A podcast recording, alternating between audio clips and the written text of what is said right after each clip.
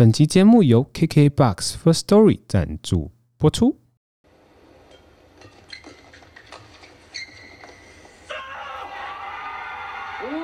挑战吗？只能挑战，只能挑战了。可是应该是硬，可是应该是硬。关键的，对，这应该是硬啊。因为裁判犯犯挑战。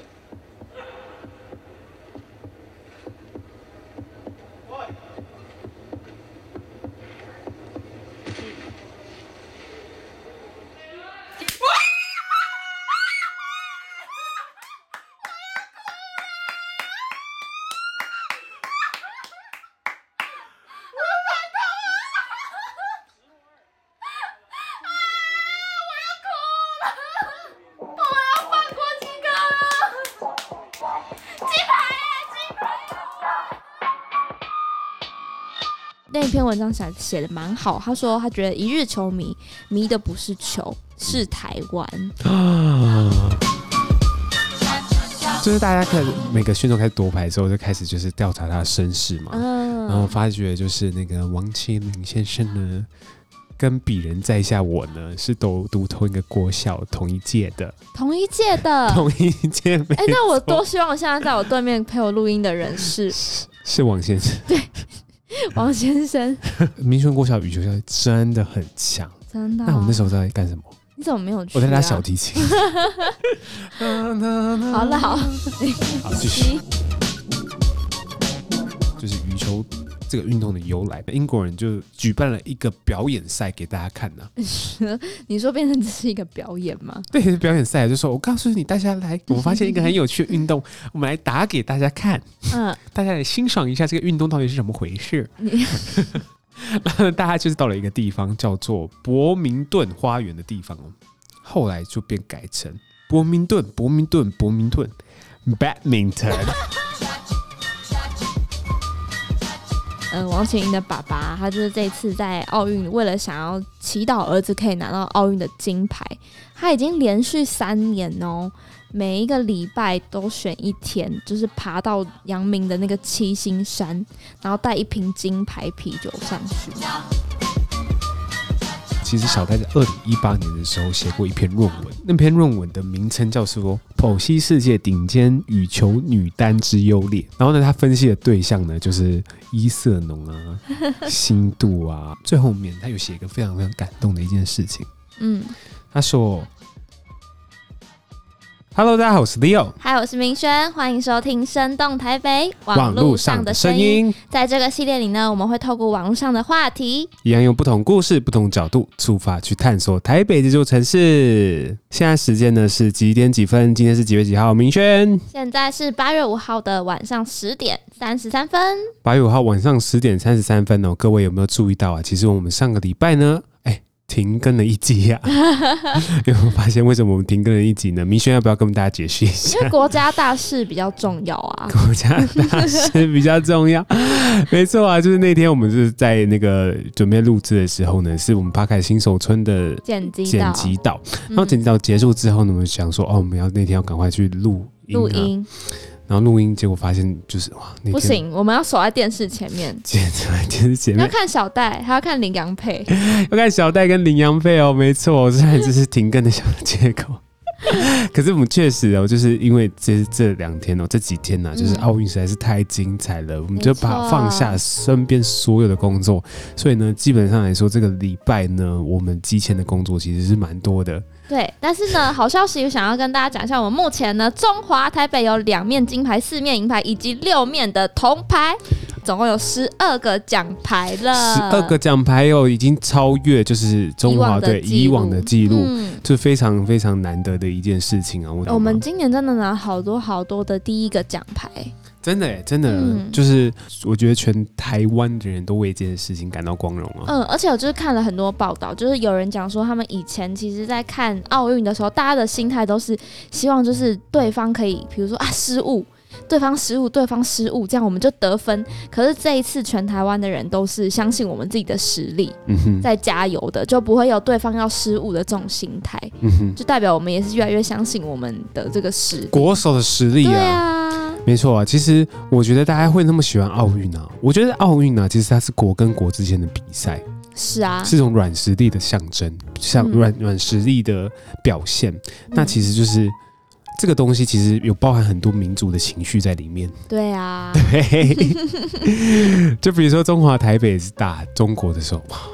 哎、欸，那个收视率爆表，每四个人就一个人在看戴资颖打球。没错，而且就是我们就是看戴资颖打球的时候，嗯、就是觉得说戴资颖从以前从二零一六、二零一六、二零一七的时候就开始就是有球后这个封封号嘛，嗯，所以大家就是希望戴资颖可以就打败中国，然后为台湾拿一面金牌回来这样子，嗯、追败犹荣啊！那那天我们去看那个比赛的时候。好精彩、啊！可是他每一球真的都是很扎实的拿分。嗯哼，对，我觉得作为一个运动选手，他们的心理素质真的都比一般人强非常多。嗯哼，对啊，我我必须承认啊，其实我在奥运之前呢、啊，其实我就是不看羽球的。嗯，嗯哦。一日球迷的感觉，就是一日球迷。可是其实我前几天也是看了一篇文章，他在讲说为什么很多的一日球迷，虽然可能会被那种原本就是球迷的人骂，嗯，可是我觉得其实他讲的很那篇文章写写的蛮好。他说他觉得一日球迷迷的不是球。是台湾，啊、就是我们现在是所有人，不管你是不是喜欢这个运动，你有没有在关注这个运动，可是现在是你国家出去要打这个比赛，嗯，那我们就是全部的人一起来疯这件事，一起来为这件事加油。所以所谓的一日球迷，其实我们都是为了自己的国家的这个认同感，在就是一起团结这样子。对，没错，我觉得明轩这个讲讲的很好，哎，就是不是迷，就是有可能是迷球。然后，可是他背后其实是迷你自己的国家这件事情。对，其实还是回到那个还是那那，那，就是很好玩的一件事情。如果今天是政治人物，你需不需要出来讲话？当然要啊，为什么不讲？对，需要出来讲话嘛。可是这个 这个东西就这几天就发生很多很搞笑的事情。有吗？有，就是呢，这个选手啊，比如说我们看那个小林同学啊，哦，小林同学，云如，对对，小林同学很可惜的，就是没有拿到，没有机会拿到铜牌。我看那一场的时候，我真的觉得他很强，他都真的都差一点，差一点，差一点哎。对啊，就小林同学，他其实实力也是非常非常坚强啊，在世界排名也是非常前面的。嗯、对，所以我们就是看好小林同学，就是可以拿个就是奖牌回家。嗯，那很可惜啊，就是没有拿到奖牌。那没有拿到奖牌没关系哦。刚刚讲讲说一日球迷这个东西啊，就大家就要注意一下，嗯、就是有些政治人物明明没拿奖牌，然后呢，在他的社群 po 文上面说，真的吗？说恭喜。林云如获得铜牌，奖，然后呢，所有网友都出来征战，然后想说：“哇塞，你蹭热度也要 蹭，你要蹭的认真蹭吧？你这个写错是怎么回事？小编是不是要被罚？他没有，他可能就是给他一个。”新的目标，对，就是好。今天，今天你就算是没有完全的了解这个运动也没关系，起码你要搞清楚状况啊！你根本不懂装懂。我觉得最好笑的是，就要有一个政治人物，不是说谁，可是有个政治人物就是说，哦，就是他的那个粉丝被那个骇客侵入。我想说，他的粉丝被骇客侵入，他的粉专啊，他的粉砖被骇客侵入。请问哪个骇客会很无聊，就是骇进你的粉砖，然后帮你哦？他说。他的我觉得有点荒谬。对，就基本上来说，可能是小编就是搞错了，然后破这个文出来，然后自己自己也没发现，然后发现逮逮鸡断掉啊，被访问的时候，就就是你知道将错就错，就说哎呀，我真的太希望他得铜牌了，大家不好意思，这样。对啊，就是我就觉得说，我相信我在社群这几天呢，网络上声音嘛，嗯，不停的就在讲那个奥运，大家获得就是为台湾争光这件事情。对，那可是大家在在。讨论这件事情的时候，资讯还是要保持正确嘛？就是最基本的资讯搞错很尴尬。这几天呢，其实我们上个礼拜就轰轰烈烈过了一个礼拜，因为哦，我们的上个礼拜的余秋的表现非常精彩哦。大家都知道啦，就是我们就是小戴的部分，他就是获得银牌，然后麟洋配呢就是很。哦，太帅！私心私心获得我们的就是羽球的台湾第一面金牌，对，非常精彩的比赛。我身为就是一日球迷，也是要来开蹭一下，开蹭一下。就是呢，就是大家看每个选手开始夺牌之后，就开始就是调查他的身世嘛，嗯、然后发觉就是那个王齐麟先生呢，跟鄙人在下我呢是都读同一个国小，同一届的。同一届的，同一届。哎、欸，那我多希望现在在我对面陪我录音的人是 是，是王先生。对，王先生，不是肖先生的部分。好啦，我等你明年拿金牌。对，我要说那个民权国小哦，就是还有挂那个红布条出来。哦，真的、哦。对。那我是不是也可以蹭一下？李阳是念基隆高中的，我本身住基隆。我们这集会被骂啦，太多杨太呃王太太跟李太太。对，开蹭起来。对啊，然后那时候那时候我就确实就大我我跟我同学就在那边讨论说哇，嗯，我同学都要得金牌了，请问我现在在干嘛？就开始怀疑人生的感觉。我们今天要讲的故事呢，其实有两个、嗯、部分。部分第一个呢，就是我们羽球呢，其实在台湾是非常盛行的运运动哦。对，算是诶，因为我不运动的人，我都觉得好像羽球是我唯一有什么有一点在进进行的运动。嗯嗯，没错，就是呢，我这边呢会想要跟大家讲一下羽球的小故事。嗯嗯，然后呢，待会明轩会帮我们补充我们的羚羊小故事。对，没错。对啊，然后羽球这个这个运动呢，到底是怎么来的？我们先来讨论一下。这羽球呢，其实我们可以把它分为两个大部分去讲，就是羽球这个运动的由来，就是我们分为这个运动本身跟球。OK 吗？哦，运动本身跟球是分开的故事吗？对，运动本身跟球是、哦、是两个分开的概念哦。刚开始那个这个运动开始盛行的时候，其实是英国那时候在殖民印度的时候。嗯，OK，那在殖民印度的时候，那些军人就觉得很无聊啊。然后我们在那个军营里面要做一些就是呃娱乐性的活动。然后呢，他们就决定说，好，那我们来看是就是架个网子，然后开始就是打那个黄色的毛线球。他们刚开始是打那个黄色的。你说妈妈在织织毛线的那个毛线球，当然是几个人就拿着几个棒子啊，然后开始对打那个黄色的毛线球。嗯，然后刚开始呢，他们就是因为是军队嘛，一群人嘛，就是。五打五，就是五打五。你看，像一群男生在那边五打五，然后在打那个黄色的毛线球这样子。然后呢，后来就觉得说，啊、好好，哎、欸，就是我们在打那个黄色毛线球，总要有个小规矩嘛，就开始立了那个架那个网子在那边。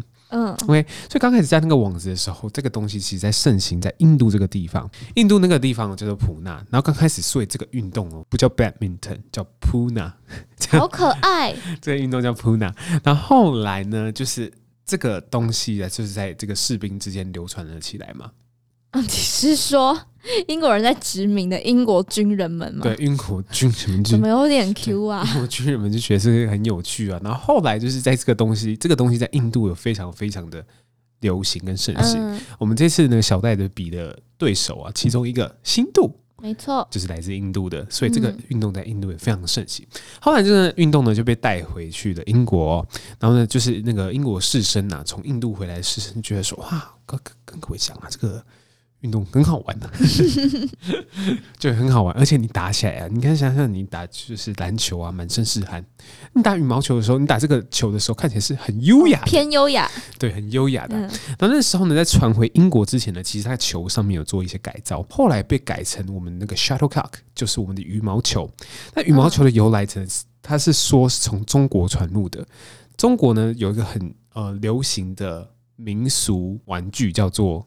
哦，毽子，对，毽子是绑鸡毛那对，绑鸡毛的那个毽子，就是踢毽子嘛。然后呢，他们觉得那个毽子那个拿来踢太可惜，踢太可惜，就觉得哦，这个毽子感觉看一看，好像可以拿来就是互打，哎，嗯，就是互打。然后他们后来就决定把那个球改成那个毽子的样子哦，所以那个那个羽毛球本身的球哦，其实是用毽子去做改良的。然后这个东西就传回到了英国里面，嗯，然后英国的。那个士绅们就觉得哇，这个东西打起来就很符合我们这是那个读书人的运动哦，就看着，只要跟那些人一样，有的都是汗呐、这样子 应该是这种感觉，我也不太确定。然后甚至呢，英国人就。就是举办了一个表演赛给大家看的、啊。你说变成只是一个表演吗？对，表演赛就说，我告诉你，大家来，我发现一个很有趣的运动，我们来打给大家看。嗯，大家来欣赏一下这个运动到底是怎么回事。然后大家就是到了一个地方，叫做伯明顿花园的地方哦。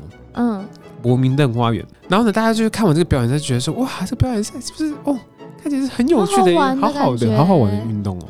所以呢。这个运动呢，后来就变改成伯明顿，伯明顿，伯明顿，Badminton。等下等下，你刚刚那是英国腔吗？哎，英国腔怎么办？我不知道哎、欸，英国腔怎么来的？英国腔怎么用啊？我以为你会准备一段 Badminton，英国人也不要听这句 Badminton 是吗？反正呢，就是伯明，因为他这个东西在伯明顿花园里面打的。后来这个英文、哦、Badminton，所以 Puna 就没有人要用，没有人要 Puna Puna 叫 Badminton，好可爱哎。这个呢，当初的那个表演赛的那个场地啊，总嗯、呃、是十三点四公尺乘以六点一公尺，嗯，然后这个场地的大小之后。也成为羽毛球正式的场地的大小。哇，那应该很少人知道是英国人就是无聊变出来的一个运动吧？对，因为这个运动呢，其实是有演化的嘛，有有演进的。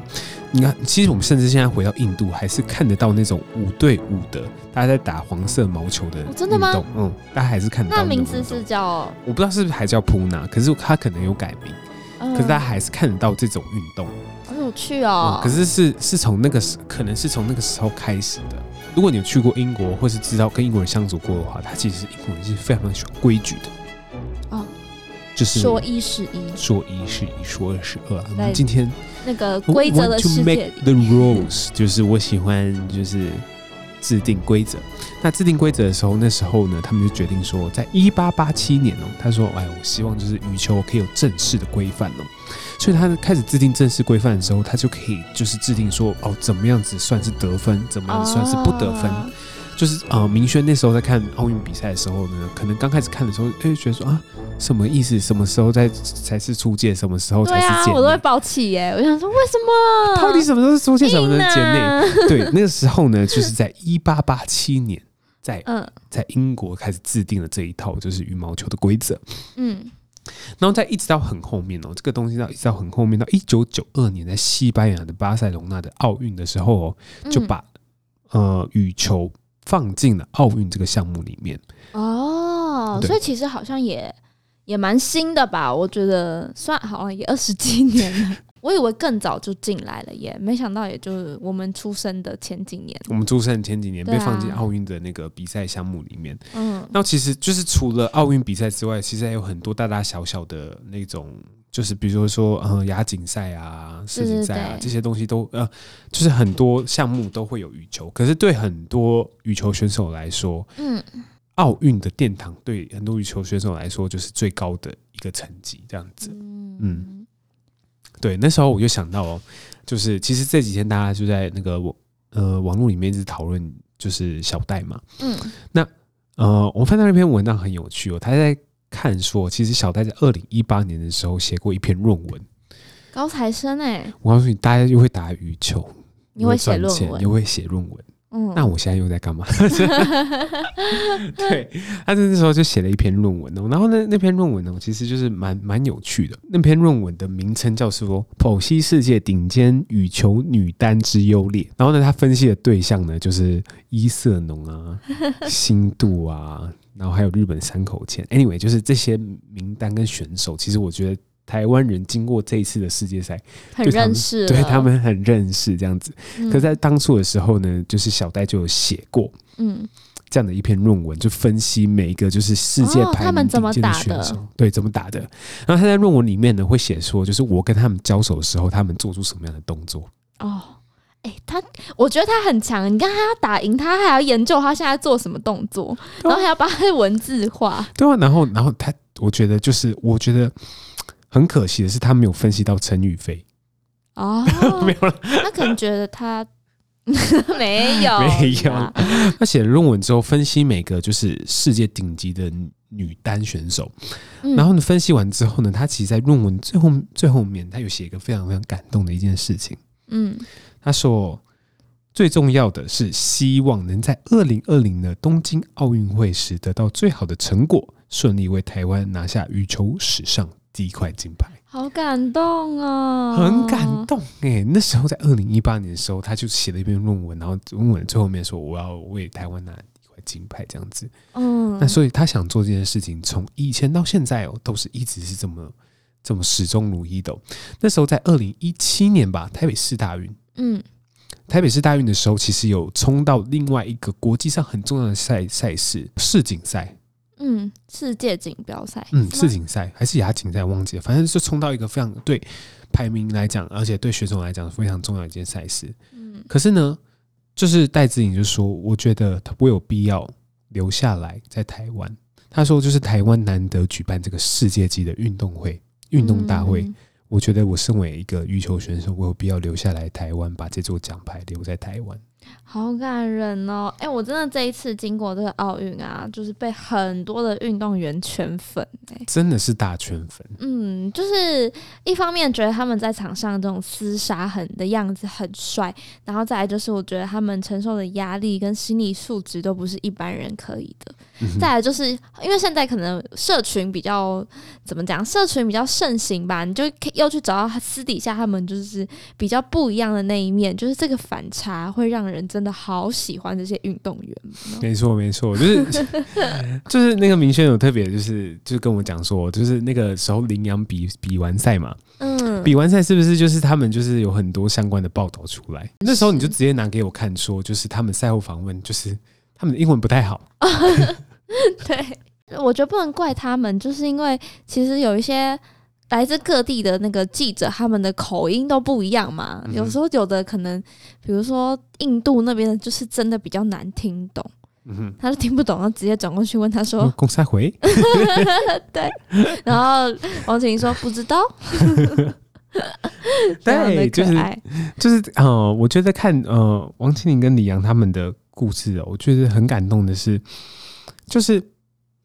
就是他们就是比完赛之后呢，他们有个就是对望的眼神，嗯，就是大家就是希望他们立马在一起。可是我觉得那个眼神，好像身为伙伴都会有这种眼神吧，就是在重要的时候的时候，你就是看着跟你一起努力到现在的人，然后不用讲话，两个人都知道就是对方要说什么。嗯，我懂，对不对？明白。对啊，很感人呢。嗯哼，眼神中就是很有爱。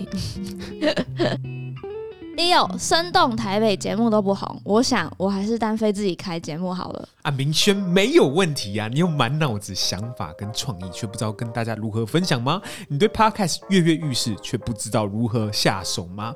生动台北跟 KKBOX First Story 共同推出 Podcast 新手村创作者育成计划，让你的声音被世界听见。太好了，那我要开一个前往气质女神的路上，我要正式脱离你，但该不会是你教我吧？明轩啊，我告诉你啊，不只有我而已哦。我们联手弹性说爱，解锁地球，童话里都是骗人的十二位知名的 Podcast 的主持人哦，与业界优质的剪辑导师共同打造最扎实的 Podcast 新手村培育课程哦。Podcast 们将成为你们的领路导师哦，带你们从节目的发想计划一路到上传后的宣传哦。你将有机会一对一成为导师底下的学徒，甚至成为下一位 Podcast 的讲师哦。哎，都是比你厉害的创作者哎，那要在什么时候报名呢？我们分别在七月份、八月份、九月份提供三场 Podcast 新手村的活动哦，欢迎到活动资讯栏位或者生动台北 Facebook 或者上 KKT 上面搜寻 Podcast 新手村，就可以找到相关的活动资讯哦，赶快去单飞吧！我们一开始决定要谈羽球这个就是主题之后，我就是一直在斟酌，就是到底纠结纠结，到底要讲小戴的故事还是林洋配的故事。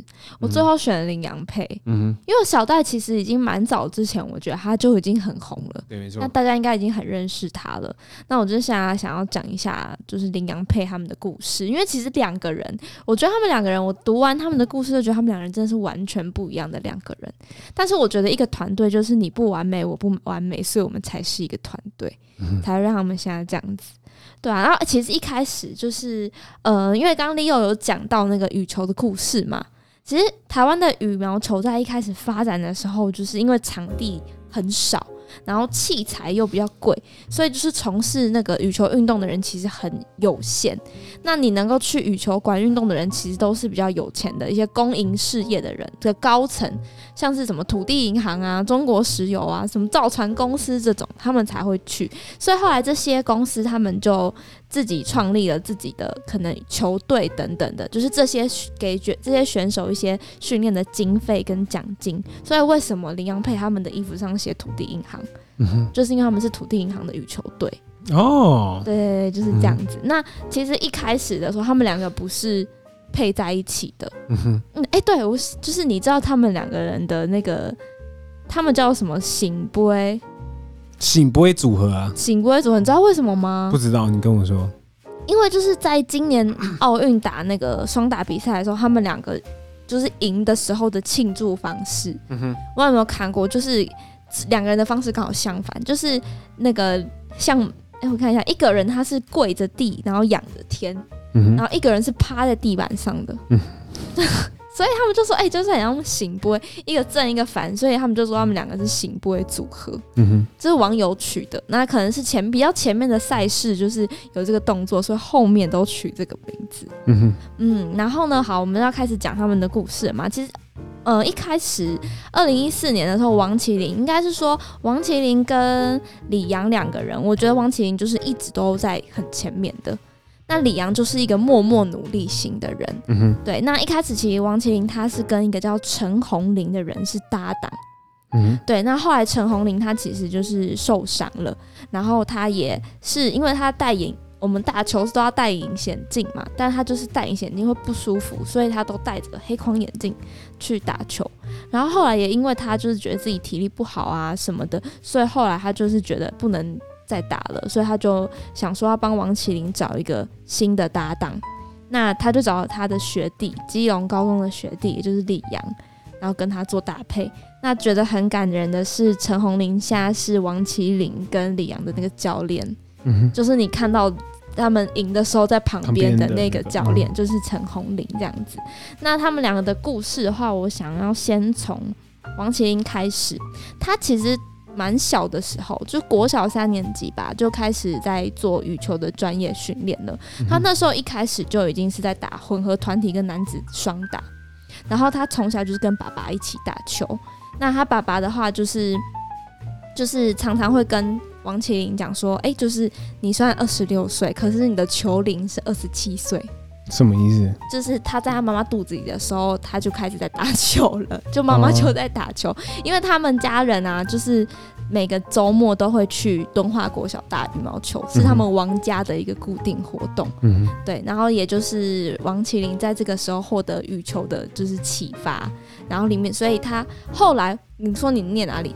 民权国小，对他爸就是觉得，哎、欸，他发现他儿子在做这个休闲活动的时候有打羽毛球的天分，嗯，所以后来就把他转学转到就是有专业训练的民权国小，没错，就是转到那个地方去做训练。而且我觉得他爸爸其实就是，嗯，他爸爸觉得要给儿子一个环境，嗯、所以他除了去民权国小就是接受训练之外，他还帮他请了中国国家队的选手。来教他当羽球教练。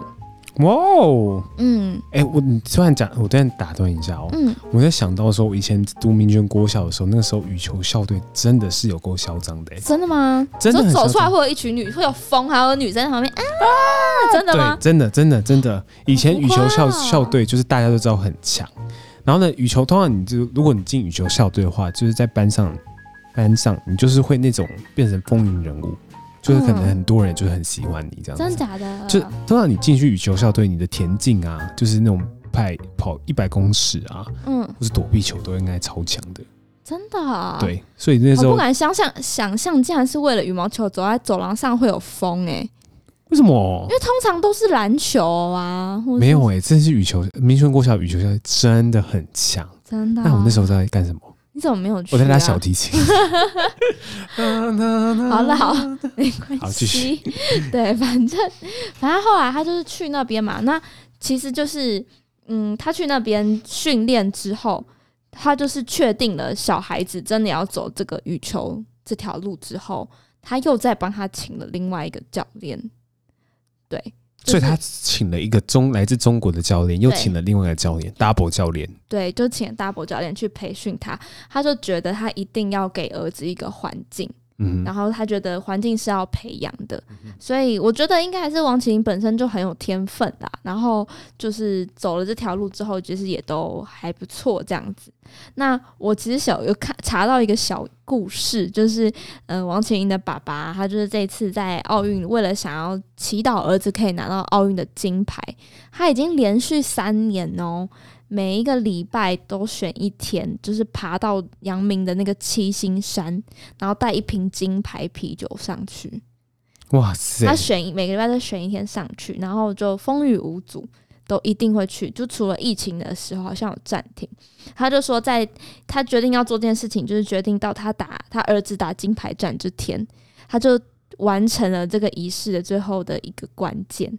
就是带着他说他就是那天是带着半打的金牌啤酒到七星山，然后呢，最后儿子的金牌就跟朋友在山顶上喝完，然后庆祝这样子。哇塞！其实我觉得，嗯嗯、我觉得没拿金牌就蛮尴尬。不会啦，不会啦，就是王千英的爸爸是军人啦，嗯、所以就是可能做事也是比较一个口令一个动作。对，没错。对，那儿子可能也是运动员，所以我觉得从爸爸身上就可以看到，他们就是跟运动员一样，就是为了一件事情，就是坚持到最后。嗯哼，对啊，所以刚好父亲节要到了啦，就是刚好父亲节要到了，今天上播的时候刚好是父亲节。对，所以真的就是这个金牌就应该是王齐麟给爸爸很好的一个父亲节礼物。哦、对啊，那讲完这个就是蛮温馨的王齐麟的故事，就回到了李阳。那李阳其实一开始他是手球队的。队员呢、欸？他不是打羽毛球的哦？是吗？嗯，但是他的爸爸本身，我真的觉得两个人都是，我不知道是不是儿子都会受爸爸影响比较大、欸。爸爸本身也打羽毛球，爸爸本身很喜欢打羽毛球，嗯、所以就是在李阳是国小五年级的时候，后来就是开始接触羽毛球。李阳有一个妹妹叫芷珍，她也是羽球国手。嗯，对，都是爸爸去培训他们的这样子。而且你有听过孟母三迁吗？现在是李母三千，对，李父。李父三千，他就是为了要让李阳去有一个适合的环境，所以他就是也是帮李阳换了三所学校，他最后选的是中山国中。就让他去进这个国中去培育他打羽毛球，那这个刚好也就是我们王麒麟就读的那个国中，嗯哼，对，所以他们两个是国中同学。然后后来，因为他爸爸就是原本就是羽球的爱好者，所以爸爸是亲自教球，嗯哼，对，然后亲自教球啊什么的。然后他爸爸是铁的纪律吧？啊，应该是吧？他爸会拿羽毛球打在他身上，说给我起来。他爸好像有当过蒋中正还是蒋经国的护卫还是什么的，嗯，就是两个人的爸爸。都是蛮厉害的，这样军人。对，反正后来呢，就是李阳他其实刚刚讲到小学五年级开始接触嘛，他那时候是念社子国小，嗯，对，那其实他的成绩都没有很好，所以后来他就对这件事情很反感，就没有这么喜欢这个运动。然后后来又受伤，就是他的左脚的骨头就断掉，没有办法走路，嗯，嗯。他后来呢，就是在就是可能家人啊、老师啊什么的的鼓励下，他就是又重新站起来，就是进到中山国中去。中山国中的那个，诶、欸，中山国中也是羽球名校，好像是。嗯哼。他进到里面，然后就开始就是打球啊，努力啊，后来就拿到好像是全中运第七名吧，就开始有那个你知道。信心，嗯、对，有信心。然后后来呢，就是开始做一些大量的重训什么的。那其实李阳一开始也好像也不是跟王麒麟嘛，他一开始是跟一个叫李哲辉的人，然后两个人的那个就是成绩也都不错。但后来真的是陈红林就是把里昂邀到。就是跟王麒麟一起打这个球。那其实如果你上网去看李昂的故事，大家都会说哦，李昂花了几年几年才追上王麒麟。可是就是下这种标题。可是我觉得另外一件事情也是我刚刚一直在讲的，就是他也是从你看他脚断掉不能走路到现在，他就是坚持一件事情到底，才有现在的他们两个人。其实他们在从前面的小组赛差一点点就被淘汰了。对，差一点也被淘汰了，嗯、可是后来起死回生，然后到最后面拿到金牌。当然到拿金牌的时候哦，其实我们都觉得说，我们在看他们的比赛的时候，就觉得说，哦，他们怎么感觉比得很轻松哎？哦，对，默契很好，默契很好，而且他们的就是快速进攻，就啪啪啪，就是结束了这样子。嗯，对。然后就是我刚刚就讲的一件事情啊，就是呃，王麒麟跟李阳啊，就是他们得奖的时候，大家会回头去看他们的故事嘛？他们什么时候认识的、啊？然后什么时候开始一起打球的、啊？然后为什么他们看起来就是？如胶似漆，看起来他们真的很有那种爱的感觉。对，然后呢，就是到后面大家在讨论一件事情哦哦，明轩那时候也有给我看说。其中一个是昆凌的生日，另外一个是周杰伦的生日。哦，对对对对对，谁是谁是昆凌的生日？我不知道，但我知道李阳好像是八月十二生日。哦吼，但我觉得也可能是两个大男生的关系，他们就是很喜欢开一些自己的玩笑啊。嗯、就像访问王麒麟的时候，他都会说，呃，会问说，哎、欸，那你们两个争吵吗？嗯、他说有啊，但我们床头床床头吵，床尾和。外国的媒体在问说，李阳，你们就是哎、欸、得了金牌要怎么庆祝？他就只是说，哦，just sleep in one bed。是我觉得是不是两个大男生很喜欢开这种玩笑？对，就是我觉得那时候那时候就是大家在讲这件事情，我也看了那个性平有关的社群，他就在讲这件事情。他说，其实打破性别刻板印象，就是羚羊配是最好的教育素材。就是因为大家就是呃，他们夺冠了，然后拿金牌的时候，大家说哦，天生一对啊，就是支持就地结婚。小可是大家网网友一查的时候，才发现说彼此都有女朋友了。对，对啊，哎，我真的差点以为他们两个是同性恋呢。对，可是这个东西就是大家会觉得说，其实我自己有感而发的是，因为他就打破了大家一般对性别的刻板印象嘛，就是男生一定要怎么样子。嗯我觉得很感人哎、欸！我记得那时候我也有跟 Leo 讲过吧。我说你不觉得很感人吗？他们两个就是感情这么好，但是就是大家会开始说支持就地结婚啊，就是 CP 这件事情，代表大家已经开始接受同性恋这件事了耶。嗯哼，大家就是觉得说，就算就算你今天是同性恋，不会怎么样子。对啊，你今天就算是男生，然后你打打羽球打得很好的话，就是你不一定要说你就是要展现，就是像。呃，比如说杨永伟这样子很帅、很阳刚的一面，这样子，嗯，对，因为其实我们平常就是在我们成长的脉络里面，很容易就会就是在讲说，就男生一定要怎么样子嘛，男生一定要怎么样才是够 man、够帅的象征。我自己很有感觉的是，原因是因为我自己在做 podcast 的过程中啊，或者是我自己在呃做媒体的这个过程中，很容易。被误认为成是 gay，或者是哎、欸，真的像 有一个气质啦对。对，就是会有一个气质在那边。可是就是我就是直，我身体非常直，就是我就是喜欢女生无误的。